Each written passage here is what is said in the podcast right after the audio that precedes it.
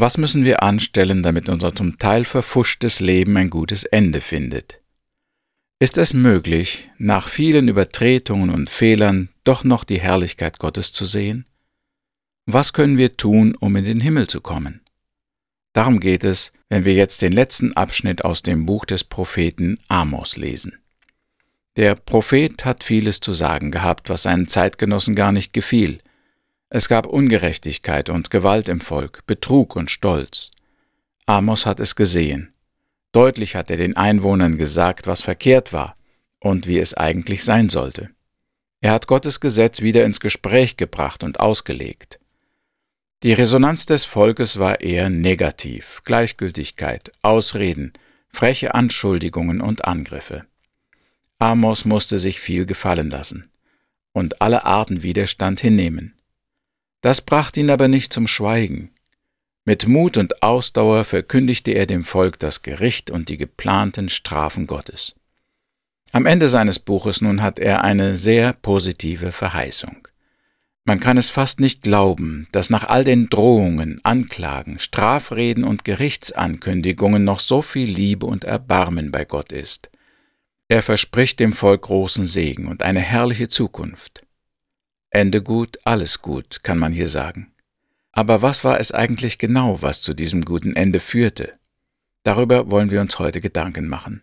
Ich lese zuerst den Text aus Amos Kapitel 9 von Vers 11 bis zum Schluss aus der Guten Nachricht Bibel. Es heißt, der Herr sagt, es kommt der Tag, an dem ich die verfallene Hütte Davids wieder aufrichten werde. Ich maure die Risse zu und ziehe die eingestürzten Mauern hoch, so dass das Haus Davids in alter Pracht wieder ersteht. Die Leute von Israel werden dann den Überrest von Edom in Besitz nehmen und ebenso alle Nachbarländer, über denen einst mein Name ausgerufen wurde.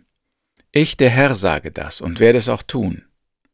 Es kommt eine Zeit, sagt der Herr, da werden die Schnitter schon zur Ernte antreten, kaum dass der Pflüger seine Arbeit beendet hat.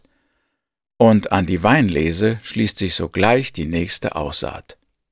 Es wird so viele Trauben geben, dass ihr Saft die Berge und Hügel herabfließt. Dann werde ich für mein Volk alles wieder zum Guten wenden. Die Leute von Israel werden die zerstörten Städte wieder aufbauen und auch darin wohnen. Sie werden Weinberge anpflanzen und den Wein davon trinken, werden Gärten anlegen und essen, was darin wächst. Ich werde mein Volk wieder in das Land einpflanzen, das ich ihm gegeben habe, so dass es niemand mehr ausreißen kann. Das sagt der Herr, euer Gott. Soweit der Text aus Amos Kapitel 9, Vers 11 bis zum Schluss aus der Guten Nachricht Bibel. Davids Hütte war verfallen, das heißt, die Pracht und die Stärke, die noch unter den Königen David und Salomo die Nation auszeichneten, waren verschwunden. Die Schutzmauern waren nicht nur tatsächlich, sondern auch bildlich eingestürzt und voller Risse. Das Land hatte seinen Zusammenhalt, seine militärische Macht, seine Ressourcen verloren und aufgebraucht. Was übrig blieb, waren Trümmer und eine geschwächte Nation. Das waren die Folgen der Gesetzesübertretungen, der Korruption und eines Lebens ohne Gott. Was hat nun dazu geführt, dass der Prophet seinen Ton ändert, dass er Wiederherstellung und Segen verspricht? Was ist passiert, dass Gott nun doch am Ende seinem Volk einen Tag des Glückes und Segens verheißt? Zunächst einmal freuen wir uns über diese Wende zum Guten. Es war eine lange Wanderung des Volkes Israels von den ersten Tagen aus Abrahams Zeit an bis hierher. Viel war geschehen, Gutes und Trauriges. Es hatte Zeiten der Sklaverei und der Unterdrückung gegeben und dann eine von vielen Wundern begleitete Befreiung. Es gab Siege und Eroberungen, aber auch Versagen und Niederlagen. Viele Menschen waren auf der Strecke geblieben, viel Land ging wieder verloren. Es kam zu Kämpfen mit den Nachbarvölkern und zu Streit und Ungerechtigkeit im eigenen Volk. Die Wanderung war bisher von viel Leid, Fehlern, Strafen und Katastrophen gekennzeichnet, von Gottes Belehrungen, Ermahnungen und Drohungen, aber auch von Wundern, Gottes Beistand und Durchhilfe. Nun sagt Amos, es kommt der Tag, an dem ich die verfallene Hütte Davids wieder aufrichten werde. Ich maure die Risse zu und ziehe die eingestürzten Mauern hoch, so dass das Haus Davids in alter Pracht wieder ersteht. alles soll wieder gut werden. Die Schäden werden ausgebessert, die Mauer errichtet, die Paläste neu aufgebaut. Außerdem sollen die Felder so reichlich Frucht bringen, dass man fast nicht weiß, wohin mit den Erträgen. Es wird wieder Nahrung die Fülle geben und Wohlstand einkehren. Und Gott verspricht auch, Israel wieder sicher in seinen Grenzen wohnen zu lassen, wenn er sagt, ich werde mein Volk wieder in das Land einpflanzen, das ich ihm gegeben habe, so dass es niemand mehr herausreißen kann. All diese Segnungen und guten Zusagen deuten auf eine bessere Zukunft für das Volk Israel hin. Vor allem sind sie aber auch ein Bild davon, was Gott am Ende der Zeiten für alle Menschen bereithält, die zu ihm gehört haben. In der ewigen Herrlichkeit wird es uns an nichts fehlen. Wir werden sicher wohnen in dem Land, in der Stadt oder der Wohnung, die Gott für uns aus Liebe vorbereitet hat. Alle Mühen und Plagen, alle Ängste und Kämpfe, alle Sünden und Fehler sind dann vergessen. Der Tag des Herrn bringt eine Veränderung. Wir merken schon, dass die Veränderungen durch den Herrn geschehen werden. Er sagt, es kommt der Tag, an dem ich die verfallene Hütte Davids aufrichten werde. Ich maure die Risse, ich werde mein Volk wieder in das Land einpflanzen. Was, oder besser, wer die Geschichte Israels zu einem guten Ende führen wird, ist der Herr der ganzen Welt. Es sind nicht die Verdienste oder das Werk der Menschen, es ist nicht ihre Anstrengung, gute Planung oder Weisheit. Auch wir werden nur durch Gottes Güte und Barmherzigkeit in die ewige Herrlichkeit gelangen, nicht durch das Halten der Gebote, nicht durch unseren anständigen Lebenswandel, nicht durch unsere guten Werke und noch nicht einmal durch unseren Glauben und unser Gottvertrauen. Das ist hart einzusehen und kann leicht so verstanden werden, als ob wir an unserem Schicksal nichts ändern können oder als ob der Himmel uns so oder so sicher ist. Das stimmt aber nicht. Es ist nicht unwesentlich, wie wir uns verhalten. Das galt auch für das Volk Israel. Die Gesetzesübertreter, die stolzen und egoistischen Bürger wurden durch die Plagen und Strafen Gottes in Leid gestürzt oder endeten in Gefangenschaft und Tod. Also kommt es doch darauf an, wie wir mit Gottes Gnade und Barmherzigkeit umgehen. Angesichts dieser kontroversen Argumente möchte ich noch einmal die Frage aufwerfen, was hat zu dem guten Ende der Existenz Israels geführt? Und da gibt es doch eine ganze Reihe Fakten. Was hat nun eigentlich zu diesem guten Ende für Israel geführt? Da war erstens die Erwählung. Das Volk Israel war von Anfang an erwählt. Es war erwählt, den wahren Gott kennenzulernen, seine Stimme zu hören, seine Gebote zu empfangen, seinen Willen zu erfahren und ihm im Tempel zu dienen. Gott hatte Pläne mit diesem Volk, die bis über das Ende dieser Zeit hinausreichten. Israel sollte das Volk Gottes sein, an dem andere Völker sich orientieren und etwas über den Schöpfer Gott erfahren sollten. Mit diesem Volk handelte Gott auf ganz besondere Weise. Aus diesem Volk kamen die Propheten und schließlich auch Jesus, der Erlöser der Welt. Die Erwählung Israels war von Gott veranlasst und mit einem einseitigen, ewigen Bund festgelegt. In gewisser Weise war Gott verpflichtet, dieses Volk nicht fallen zu lassen oder auszurotten. Dieser Erwählung haben die Israeliten es zu verdanken, dass Gott sie zu einem guten Ende bringt. Zweitens dem Charakter Gottes. Dass Israel den Segen und die Herrlichkeit Gottes schauen wird, hat mit dem Charakter und der Treue Gottes zu tun. Gott ist treu, und was er zusagt, das hält er gewiss. So heißt es ja treffend im Psalm 33, Vers 4. Wäre Gott von seinem Wesen her nicht seinen Versprechen verpflichtet, so hätte Israel keine Chance gehabt. Denken wir nur einmal an das goldene Kalb in der Wüste. Während der Herr dem Mose die zehn Gebote auf dem Berg Sinai gab, erwählte sich das Volk einen Götzen, ein goldenes Kalb. Das wäre sicher ein guter Anlass gewesen, um diesen abtrünnigen Menschen die Freundschaft und den Bund aufzukündigen. Das hätte jedermann verstanden. Der Vertrag war einseitig von Israel gebrochen worden. Da bestand eigentlich für Gott auch keine Verpflichtung mehr, sich an seine Versprechen zu halten. Und doch bleibt der Herr seinen Verheißungen treu.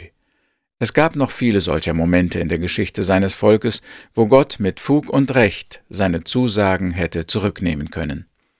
Aber weil der Herr treu ist, kommt Israel in den Genuss all dieser Segnungen. Und weil Gott treu ist, können auch wir uns darauf verlassen, dass Gott seine Versprechen an uns wahrmachen und uns ewiges Leben schenken wird. Sein Charakter, sein Wesen lässt es nicht zu, dass er etwas verspricht und dann nicht hält. Drittens die disziplinarischen Maßnahmen. Gott hat es schwer gehabt mit seinem Volk. Es war widerspenstig, ungehorsam, untreu und verfiel immer wieder in Unmoral und Sünde. Wie mit einem kleinen Kind musste Gott mit ihm umgehen. Er musste es belehren, erinnern, ermutigen, ermahnen, warnen und ihm drohen. Wir haben den Eindruck, als ob diese disziplinarischen Maßnahmen oft spurlos an dem Volk vorübergingen. Aber das war nicht ganz so. Immer wieder finden wir in der Bibel Berichte von Erweckungen, von Buße und Umkehr. Es gab Zeiten und Umstände, wo einzelne Personen, ganze Städte oder Gegenden auf Ermahnung, Belehrung und Warnung reagierten. Da fällt mir gleich der König David ein. Nach seinem Vergehen mit der Frau des Uriah sandte Gott ihm einen Propheten, der ihn auf seine Sünde und die Strafe hinwies. Daraufhin hat sich der König tief gebeugt, seine Schuld bekannt und seine Beziehung zu Gott erneuert. Unter dem Schriftgelehrten Esra, dem König Josia und auf den Dienst des Propheten Jona in Ninive hin geschahen Buße und Umkehr zu Gott. Immer wieder wurden Menschen und Völker vor dem Verderben bewahrt, weil sie sich von den Erziehungsmaßnahmen Gottes korrigieren ließen. Viertens, auch die Gerichte und Strafen Gottes haben sicher dazu beigetragen, dass ein Rest des Volkes in die Herrlichkeit Gottes eingehen durfte. Ja, es stimmt, Gott hat sein Volk auch gestraft. Er hat Plagen und Katastrophen, Missernten, Krankheiten, Kriege und Gefangenschaft gesandt. Darunter haben viele Menschen gelitten und große Teile des Volkes gingen zugrunde. Aber auch die Strafen haben dazu beigetragen, dass ein Rest gerettet wurde. Ich denke da nur an die babylonische Gefangenschaft. Gott hatte Jerusalem durch die Feinde vernichten und das Volk wegen seiner Untreue und seines Götzendienstes in die Gefangenschaft führen lassen.